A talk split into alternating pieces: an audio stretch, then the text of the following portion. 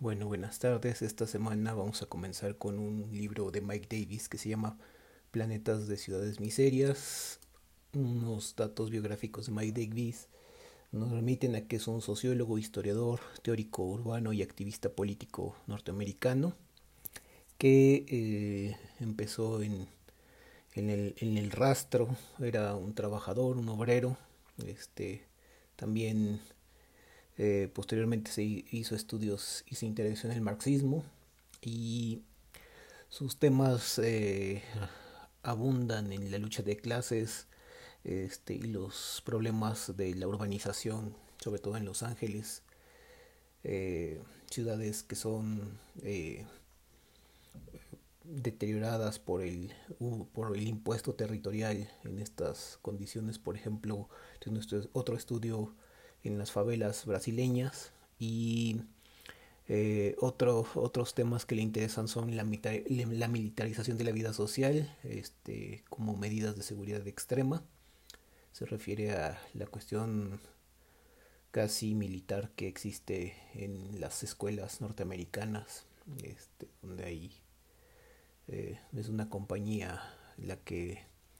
que administra cárceles y que tiene uh, relaciones con el eh, ejército israelí, el que, la que define este tipo de seguridad en estas escuelas y cárceles. Bueno, él es profesor de historia en la Universidad de California, en Riverside, es miembro del comité de redacción de la New Review y colaborador en Socialist Review y el Partido de Trabajadores Socialista Inglés. Tiene algunos libros importantes que en español, por ejemplo, La ciudad de Cuarzo, que es eh, una arqueología del futuro en Los Ángeles, El carro de Buda, Holocaustos de la era victoriana tardía, Planeta de ciudades miserias y Nadie es ilegal, combatiendo el racismo y la violencia de Estado en la frontera. Tiene otros que están en inglés que no vamos a citar, pero son importantes también en este contexto. Entonces hoy vamos a trabajar con el de Planeta de Ciudades Miseria. Nos vamos a remitir al capítulo 2 que se llama Predominio de las áreas urbanas hiperdegradadas. Entonces,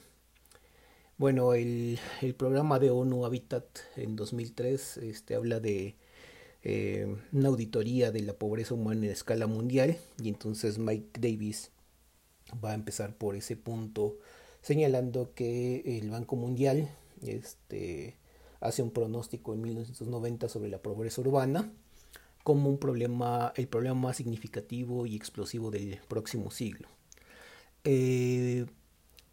en este informe que se llama The Shelling of Slums, este,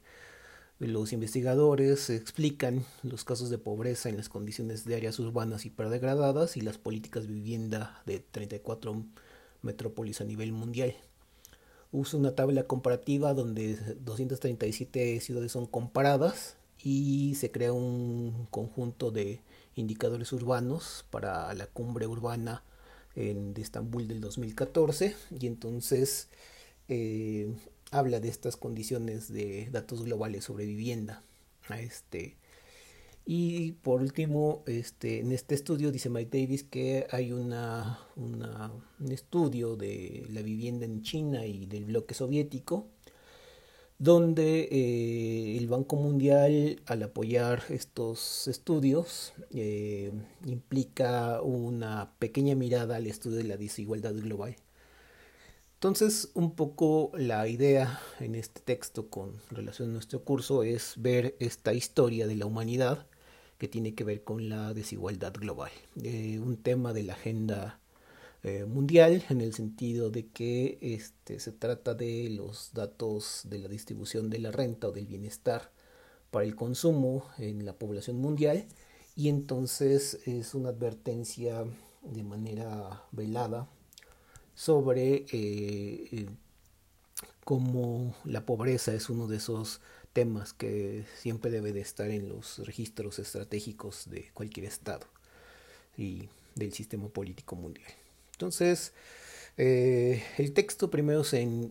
entrelaza en, describir qué es un slum y entonces, bueno, hace una historia de la palabra en términos de, este, pues, Eh, básicamente es un, comercio ilegal, un poco hablando del tráfico. Y eh, los slums es lo que de alguna manera las áreas pobres donde se da el comercio ilegal y el tráfico, significan en esta época victoriana de los 1800 y eh, de alguna manera las áreas urbanas hiperdegradadas están, están vinculadas a la idea del slum. Eh, de manera más o menos este, importante, pues este, se describe a nivel histórico pues, los barrios de Londres o París o Glasgow, Dublín, Nueva York, ¿no?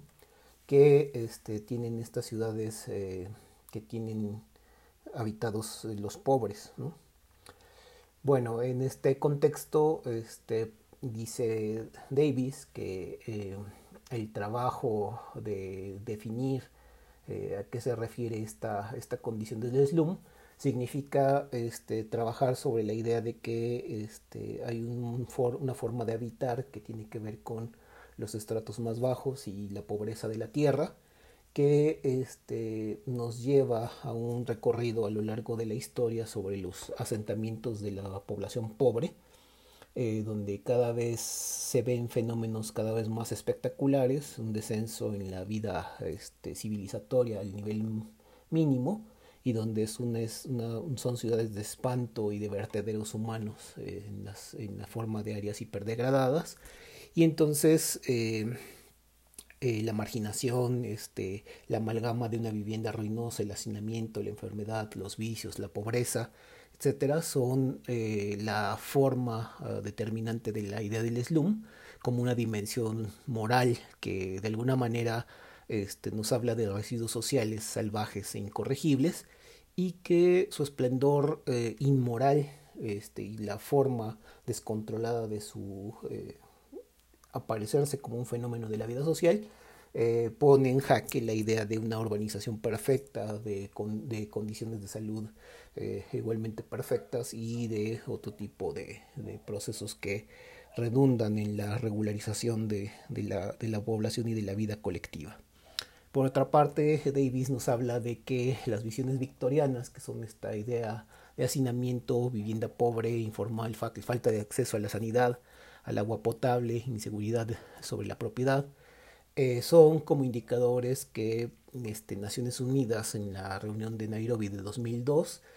eh, pues nos habla de la dimensión social del problema del déficit de la desigualdad, que tiene que ver con una correspondencia a situaciones de marginación económico y social,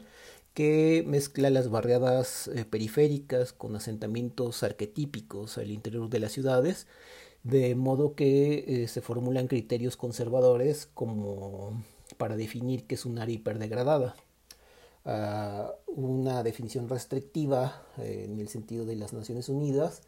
eh, hace cálculos eh, donde en 2001 habla de 921 millones de habitantes en áreas urbanas hiperdegradadas y que la expectativa en esa época para 2005 eran los mil millones en ese caso. el análisis vierte sobre varias cuestiones y bueno, habla de otros puntos, por ejemplo, en 1970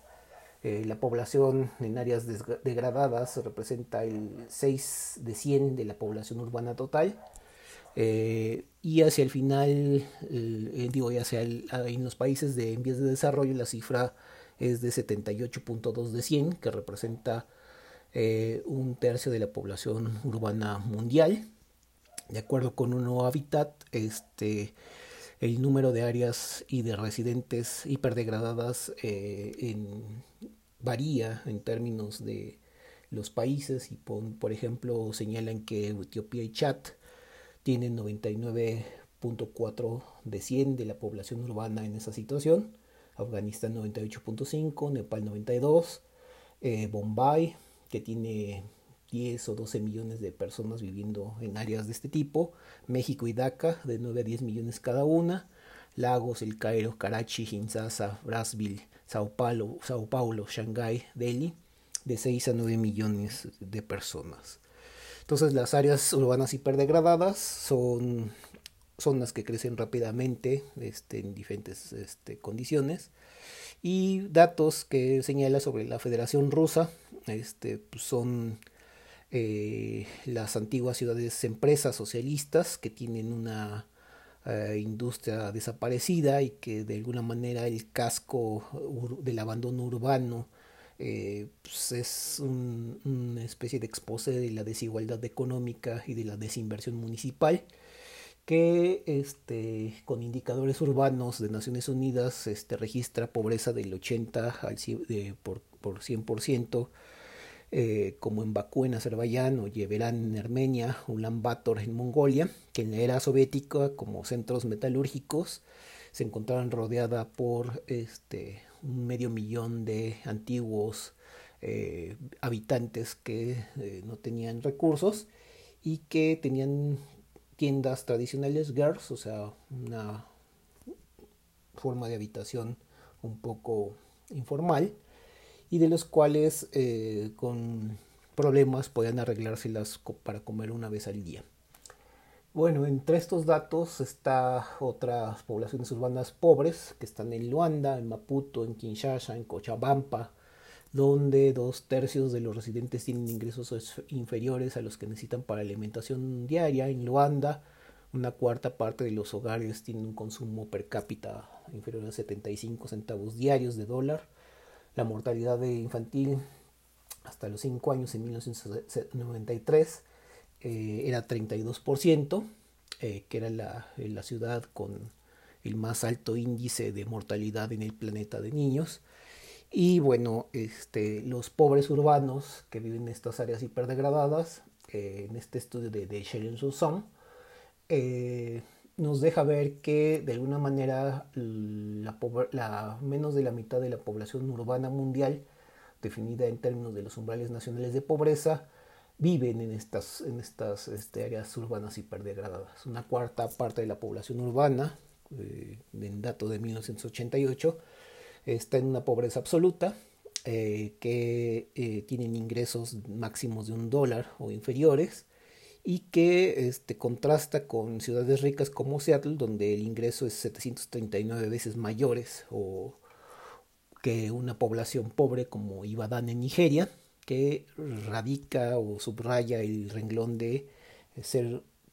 profundamente desigual. ¿no? de acuerdo con esto, hay más de 200.000 áreas hiperdegradadas sobre el planeta, con una población que oscila entre las centenas y más de un millón de personas eh, en cada una. Las cinco grandes metrópolis del sur de Asia, que son Karachi, Bombay, Delhi, Calcuta y Dhaka, tienen ellas solas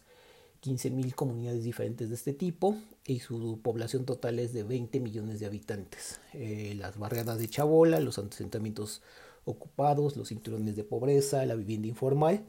Entonces constituyen eh, mega áreas urbanas eh, dentro de megalópolis hiperdegradadas. Las concentraciones de la pobreza, este, que son frecuentes en África y Oriente Medio o en el sur de Asia, tiene a repetir en un número más o menos elevado eh, y diseminadas por el tejido urbano, que tiene una complejidad casi fractal en estas condiciones. Otros datos que señala, por ejemplo, John Turner, es que el tema del alojamiento este, eh, es uno de esos temas que los pobres de las ciudades tienen que resolver de manera complicada porque tienen que optimizar costes de vivienda, de seguridad de la propiedad y calidad del refugio en términos de, las, de, los, de los desplazamientos al trabajo y la seguridad personal. Muchos de los, de los cuales viven en la calle o en locaciones cercanas al trabajo, a, los centros de producción, en estaciones de tren, eh, donde los techos o los terrenos libres son una razón suficiente para desplazarse hacia esos centros o al centro de la ciudad, donde el resultado es costes elevados, ausencia de servicios municipales, falta de seguridad en las propiedades. En Perú, por ejemplo, hay inmigrantes rurales que se desplazan este, hacia el centro de la ciudad para encontrar trabajo eh, y eh, la seguridad del empleo, este, de alguna manera, es un tema que es condicional. Entonces, este, la consolidación de estas situaciones de pobreza que tienen que ver con una situación histórica o con situaciones transitorias, en un país o en continente, eh, nos dicen que las prioridades fundamental es, es, acceder a los mercados de trabajo, donde las familias pueden eh, considerar la posibilidad de alquilar una vivienda y la proximidad del trabajo o la seguridad de la posesión, donde eh, como, como forma de opción es una alternativa cara y que de alguna manera eh, se sitúa a la mayoría de esa población con la necesidad de un, alojamiento informal. Entonces las habitaciones pueden ser azoteas o con bajos niveles de calidad y una renta que puede ser eh, casi inexistente, con un buen acceso a oportunidades de trabajo, pero sin ninguna esperanza de seguridad de la, de la propiedad. Eh, se trata de habitantes ilegales que a lo mejor en un momento se retiran hacia asentamientos ocupados o viviendas semi-informales o una alternativa que tiene que ver con ocupar la propiedad pública en zonas desérticas o contaminadas con aspectos negativos que incluyen un elevado costo de transportación al trabajo, negativa gubernamental a realizar obras de infraestructura y la cuarta alternativa que es la más usual tiene que ver con este adquirir una propiedad este, en asentamientos informales que este, son comprados a campesinos o beduinos que de alguna manera tienen una propiedad legal pero sin ninguna autorización oficial para construir o remodelar o hacer algún tipo de proceso que sobresalga del, del promedio considerable. De tal manera que es una lucha por la movilización de la comunidad, este, de servicios municipales y por la consecución de eh, la categoría de propietario. Este, entonces las ciudades, este, por ejemplo, eh, que concentran núcleos abandonados en barrios del centro, como las norteamericanas o las europeas, eh, aceptan población inmigrante sin empleo, que forman ciudades satélites, eh, donde hay bloques de viviendas que pueden ser este, áreas degradadas que ocupan una variedad de órbitas urbanas y que este, hay poca o nula este, edificación, de manera que la excepción este, dentro de los países este, desarrollados es habitar el espacio público, mientras que en otras ciudades es la edificación de ciudades este, barriales este, degradadas en zonas este, periféricas. Muchas, eh, mucha población, entre un quinto y un tercio de los pobres urbanos, viven cerca dentro del núcleo urbano, en, viviendas multifamiliares de rentas antiguas, a un bajo costo. Eh, bueno, es un landscape eh, grande acerca de muchas condiciones de, del de cómo habita la población urbana degradada, este, pobre este, en las ciudades. Y bueno, va a tipologizar eh, algunos procesos que están asociados a estos tipos de arraigos de las ciudades hiperdegradadas, eh, analizando, por ejemplo, en un primer momento la pobreza en el interior de la ciudad. Este, bueno, señala que en Norteamérica y Europa este, hay una distinción básica entre la vivienda de segunda mano, eh, como las casas rojizas de Harlem, o las georgianas de las viviendas de Dublín, o las viviendas para pobres en Kern en Berlín, o los Dumbbells de Lower East Side en Nueva York, donde eh, esta idea de las viviendas de segunda mano es inexistente en el sentido de que este, pues no se está consciente del, del, tema. Es decir, este, la desigualdad no es un tema que se discuta de manera en la opinión pública, sino que solamente son accidentes geográficos dentro de las ciudades. Por otra parte, este tema tampoco es existente en las ciudades africanas o en América Latina, donde hay mansiones coloniales o villas victorianas en ciudades que eh, colindan con ciudades que son basureros o que están cerca de estar en un estado de degradación eh, muy alto, o este, en ciudades de Asia donde hay eh, otro tipo de condiciones que están cercanas a las de América Latina. Por ejemplo, en Guatemala, los palomares eh, o las avenidas de río donde habitan personas, o los conventillos de Buenos Aires, o las quintas de Perú, las cuarterías de la Vieja Habana, eh, han olvidado su viejo esplendor y ahora eh, hay unas que están abandonadas y masivamente sobrepobladas por estos tipos de habitantes de zonas marginadas que este, hiperdegradan el, panorama eh, de la vivienda urbana. Entonces esos, este, esos antiguos barrios burgueses se han degradado y por ejemplo este, como los campos elíseos de Sao Paulo o, las o partes del paisaje colonial de Lima, eh, o en el barrio costero mediterráneo de Bab Oudel en Argel, la población sin recursos sustituye a la clase trabajadora colonial. Entonces el modelo global dominante pasa por el desalojo de la población sin recursos del centro urbano. Algunas ciudades del tercer mundo reproducen el modelo estadounidense de segregación urbana y las clases medias postcoloniales huyen del centro hacia ubicaciones eh, valladas con edge cities, eh, ciudades eh, que tienen un alcance tecnológico mucho más amplio. Y ese ha sido el caso, por ejemplo, de Kingston, en Jamaica. Otras ciudades de Bombay, como los Charles o los Callejones de Lima, también fueron levantados para alquilar a población pobre. Y muchos de ellos por la autoridad y formulan áreas hiperdegradadas eh, de la ciudad, por ejemplo, eh, los asentamientos que están alrededor de sitios donde la Iglesia Católica tiene sus, sus, eh, iglesias, tienen un interés común con, con, ellos. Por ejemplo, son alojamientos miserables que están levantados con adobe o quincha, armazones rellenos de madera con barro y paja, que se deterioran rápidamente y con frecuencia resultan inestables, de alguna manera que estos callejones este, de estas ciudades de Lima o de Bombay eh, recogen al a 85 por personas utilizando un mismo grifo de agua o a, a 93 compartiendo la misma letrina. Lo mismo pasa en Sao Paulo, en las favelas, en la década de los 80 donde los pobres se, alojaban en habitaciones de alquiler, en viviendas al interior de ciudades llamadas córticos,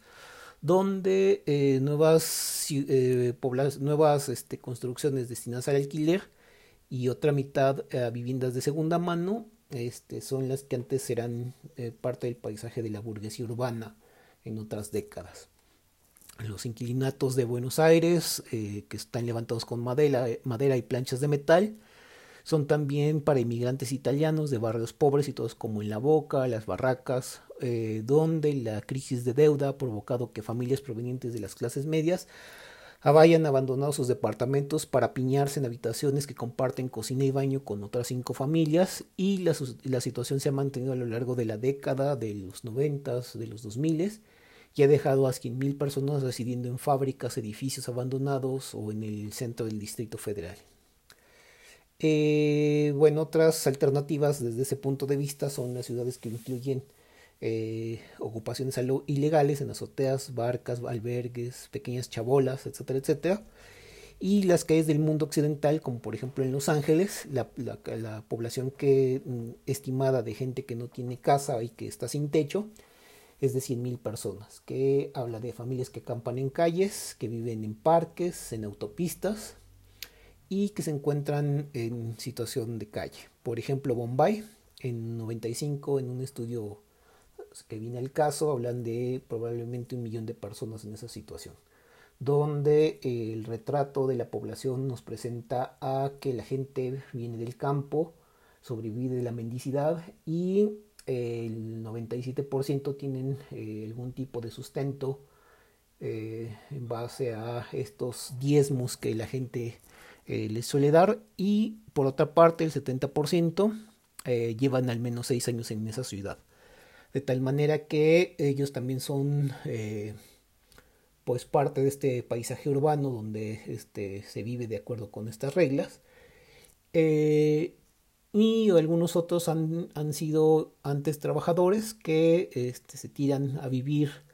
o en esas condiciones, que pueden ser obreros de la construcción o cargadores de mercados, donde no pueden pagar en la metrópoli un alejamiento y se, se viven en las calles. De maneras que vivir en la, calle tampoco es gratis porque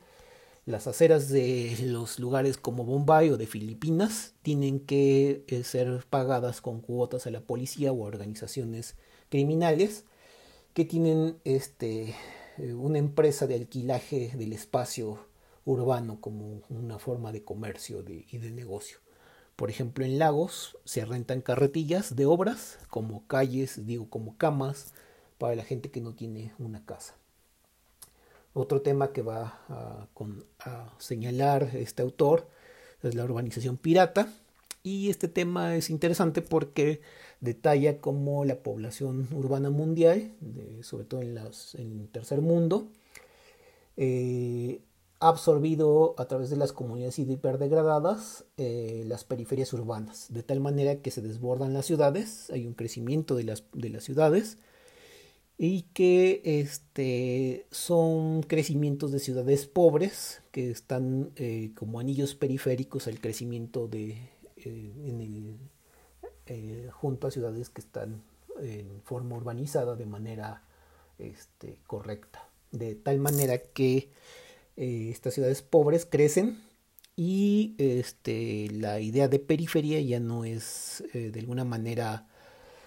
como una especie de base relativa a un momento histórico que tiene que ver con que las ciudades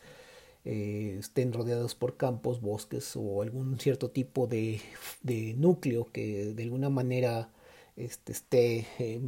circundando la, la población citadina sino que este, el núcleo metropolitano eh, se pobla densamente y en la periferia están asentamientos irregulares que este, de alguna manera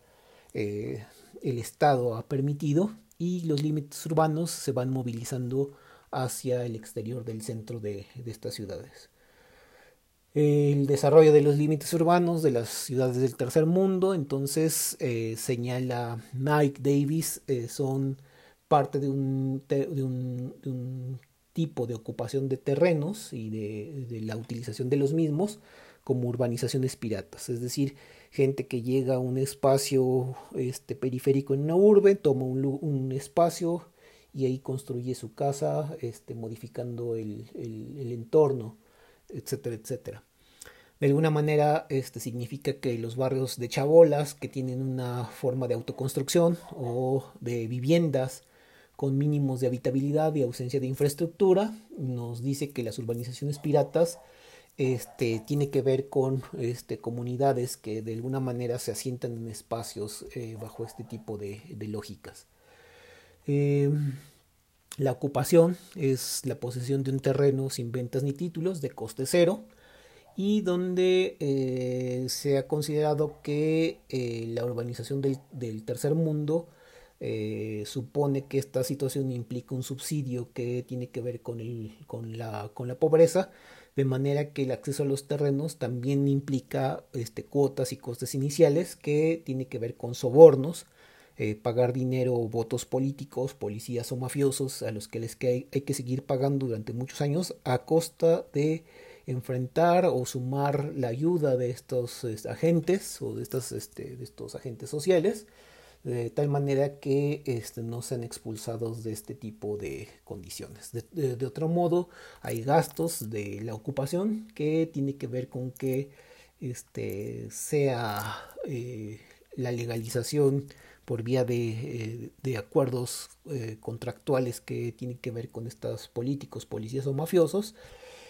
eh, que no hacen eh, barata la compra de este espacio, sino que se encuentran que hay una forma de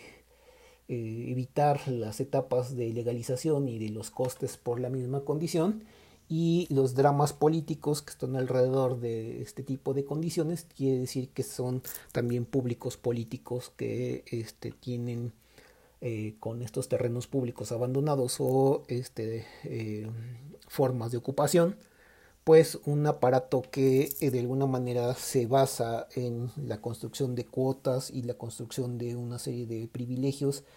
que están enlazadas con las mafias o que están enlazadas con los públicos políticos del, sistema de partidos. Por otra parte, este, eh, son objeto de la represión del Estado de acuerdo con ciertas eh, continuidades en el negocio de su ascendencia con las relaciones políticas que están de fondo y eh, a diferencia de otros momentos están, son vulnerables y están indemnes a la acción represiva del Estado por condiciones que tienen que ver con negociaciones que están fuera del registro de lo propiamente poblacional y que tienen que ver con este, eh, las buenas relaciones políticas de sus representantes en otros, en otros espacios. Este, otras de ellas son este, eh, formas de infiltración este, a pequeña escala, que tiene que ver con eh, retomar los límites y usar los espacios vacíos, por ejemplo, modelos de resistencia de lucha de clases que tienen que ver con eh, defender de acuerdo con ciertas lógicas el espacio vital, los derechos heredados o los derechos que tienen que ver con los espacios en relación a estas invasiones o con relación a el asentamiento ya constituido que tiene que ver con este, eh, contextos electorales o con desastres naturales o con golpes de Estado o revoluciones. Por ejemplo, en los 70 en América Latina o el sureste asiático, este, la ocupación en el sentido este, que lo hemos manejado eh, tiene pues eh, una lucha de, clases sociales en relación a elecciones o a desastres naturales, a golpes de Estado o revoluciones. De tal manera que este, hay ocupaciones que se producen sobre terrenos que no generan renta o terrenos de poco valor, en el cual nadie se molesta por ejercer derechos y que en etapas históricas que son continuas de acuerdo con ciertos eventos de la historia, pues pueden este, ubicarse dentro de un margen legal o pueden ubicarse dentro de las zonas rechazadas o objetos de represión. De tal manera que, este, bueno, hay espacios que son, que están ligados a problemas de sanitización, por ejemplo, plagas de ratas, de moscas, de mosquitos, de insectos, este, cercanos a aguas residuales, estancadas, etcétera,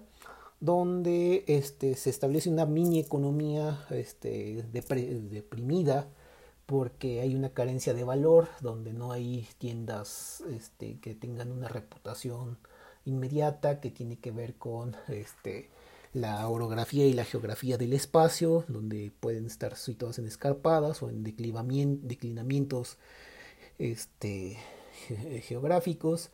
que este, están en lugares cercanos a los que las inmobiliarias no otorgan valor de mercado a, las, a, las, a los terrenos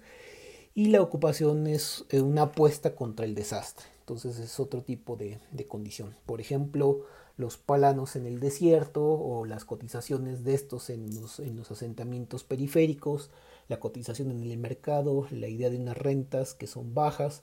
o este, prestaciones que tienen que ver con propiedad invisible, en el sentido de que hay una urbanización pirata, son estas en, los, en la década de los 70 las que de alguna manera este, eh, hablan de este, de, este, de este territorio invadido, de estos terrenos invadidos, donde los procesos legales eh, y la ilegalización, de acuerdo con ciertas calificaciones políticas, pues es un mercado formal que este, trata de hablar de proyectos de empresarios y proyectos políticos que hablan de una urbanización que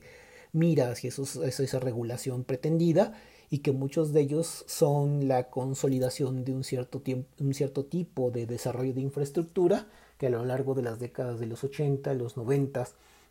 este, los 2000 van haciendo este, una operación que va generando este tipo de, nueva urbanización. Y que en muchas de ellas el común denominador es este, una lucha contra la desigualdad y la pobreza, eh, por ejemplo el ejido mexicano este, o las, tribus de, beduinos o este, eh, todo lo que tiene que ver con el, trato con los latifundistas en la época mexicana también tienen una consonancia con este tipo de condiciones. Otro tema que, que toca son los arrendatarios invisibles y aquí pues nos señala que este, la vivienda informal de alguna manera tiene un carácter romántico donde este, al arrendatario eh, de alguna manera este, genera una relación social fundamental en la vida de las áreas este, hiperdegradadas, donde los pobres pueden este, convertir en dinero eh, sus capitales informales o formales, de acuerdo con una explotación que significa una mercantilización de la vivienda informal. Entonces, bueno, hay un crecimiento de subsectores de alquiler, es que son interiores y que en muchas ciudades de chabolas o de multifamiliares en parcelaciones piratas hacen negocio con otros que llegan de afuera. Es decir, este, ya hay un asentamiento, se produce una semiurbanización, una pequeña construcción de un espacio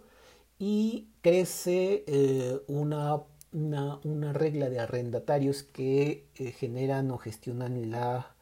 eh, renta o la, o la, fragilización del espacio para, para ah, dejar de entrar a nuevas personas que llegan con las mismas carencias que ellos llegaron y se hace un negocio que tiene esta, esta forma lucrativa dentro de estos espacios. ¿no? Este, señala Mike Davis, por ejemplo, la Ciudad de México, y dice, bueno, las, las colonias proletarias este, eh, generaban en los 80 en el periodo de López Portillo, prácticas ilegales y de especulación. Y entonces este, había una necesidad de venta de propiedades a precios de mercado, donde la clase política este, pues pudo este, promover una forma de residencialización para las clases medias donde este, se, sale, se sale de venta pues los asentamientos informales y un desplazamiento, ¿no? Este, luchas por las colonias y por un, un nivel de descenso socioeconómico, etcétera, etcétera, y de nuevo este, los residentes primitivos este, se, se, se vuelven ahora este, dueños de tierras con valor económico más alto y este, entonces también eh, existe lo contrario. Bueno, hay una, un convertirse en dueños de tierras y por el otro lado la idea de prosperar en, en, términos de generaciones anteriores, donde las colonias este, pues pasan de ser un barrio de esperanza a ser un barrio que tiene una calidad de vida más elevada. ¿no? Entonces una de esas partes este, señala que este, los arrendatarios son un sector invisible que muchas veces este, tiene una falta de poder en relación a los habitantes de áreas hiperdegradadas y que las amenazas de reurbanización o de desahucio este, sin derechos reconocibles o indemnizaciones o realojamientos, pues este, nos hablan de cómo hay una forma de, que el arrendatario este, mantenga un frente de solidaridad con respecto de los caseros y que este por otro lado los asentamientos eh, con frecuencia negociados y pactados con contratos informales tengan que eh, organizarse como grupo de presión para protegerse de agentes como el Estado o como este otro tipo de empresas y de, contratistas que están a la orden del día. ¿no? Este, bueno, eh, el punto final de este texto nos habla sobre la, frontera de los parias. Y bueno, este, aquí señala el trabajo de Ellen Brennan. Dice que las ciudades del tercer mundo carecen de datos fiables sobre modelos de transformación del suelo, del ritmo de construcción de nuevas viviendas y de números formales de ellas, donde el desarrollo de infraestructuras, modelos de parcelación, etcétera, etcétera, pues son limitados. Entonces son limbos las ciudades que son ruralizadas, que son transformadas en campos urbanos y que son desconocidas para sus propios gobiernos. De tal manera que pues, es una frontera donde este, la fuerza centrífuga de las ciudades este, pues, implosionan y chocan con el campo. Ciudades como la de México, Buenos Aires u otras ciudades latinoamericanas, este, vemos estos emigrantes rurales pegados a valles que rodean las zonas residenciales y entonces son refugios para el crimen o la inseguridad que están dentro de las propias ciudades y eh, donde hay una corriente de eh, industrias contaminantes, tóxicas, que están situadas alrededor de estos barrios pobres y que muchos de ellos hablan de procesos de explotación de trabajadores temporales, campesinos desesperados este, que tratan de encontrar un trabajo de pronto por la fronteridad con, los ciudades de alta, con los, la ciudad de alta producción y cómo este, pues se acude al trabajo temporal o estacional que tiene que ver con estas poblaciones. Entonces son vertederos humanos, son casi campos de concentración para gente pobre y este, que tienen pues diferentes ascendencias eh, que eh,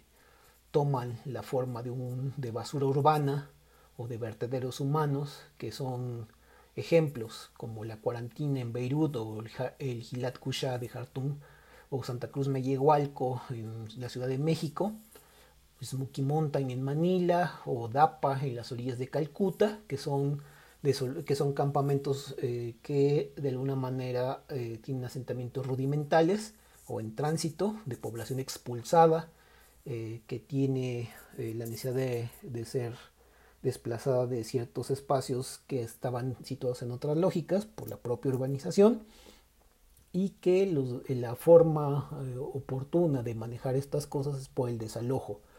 de tal manera que este, eh, ayudan a generar estas eh, ciudades hiperdegradadas o espacios de la ciudad hiperdegradada eh, en condiciones espantosas este, en relación a lo sanitario. Por ejemplo, en la frontera de Kenia, en la ciudad, hay 225 mil somalíes. Este, en Goma, en Zaire, en la década de los 90 había 700 mil ruandeses eh, que estaban en zonas periféricas, este, junto a ciudades este, que estaban bien urbanizadas y que eran objetos de, de, contrastes este, eh, medioambientales como la, la, sequía, el cólera, la hambruna, la guerra civil, etcétera, que habían sido eh, asentamientos que estaban albergando a gente que venía refugiada de desplazamientos del, sur de los países de los países africanos y que pues, son refugiados que están en las condiciones sanitarias degradadas de estos espacios que están también junto a áreas de alta productividad o que están fuera de estas áreas de productividad y que son parte de eh, la migración. ¿no? Eh, bueno, habla de las guerras de Colombia, que tienen una misma historia bajo estos preceptos, o la idea de Kabul en, Pakistán, digo, en, en Afganistán, o los campamentos de refugiados en Irán, que también son formas de ciudades laberintos, de infraviviendas, sin cocinas ni baños, donde 20 personas habitan en un mismo espacio, que llueve mucho, este, deja de haber pozos de agua potable, población infantil que tiene enfermedades crónicas, eh, agua contaminada, etcétera, etcétera. Son cifras espectrales sobre este, los barrios de la ciudad, donde este, ya todo el mundo, en términos de población, mujeres, niños, hombres hambrientos, buscan desperdicios, este, jóvenes pistoleros, sicarios, asesinos a sueldo, este, grupos paramilitares, este, gente corriendo con armamento casero que tiene este, formas de eh, eh, ligarse a una economía que tiene que ver con la sangre y que tiene que ver con los negocios ilícitos, pues este, situado en los miserables que se juntan en estas ciudades hiperdegradadas este, en países alrededor del mundo. Bueno, eso sería nuestra primera intervención. Gracias.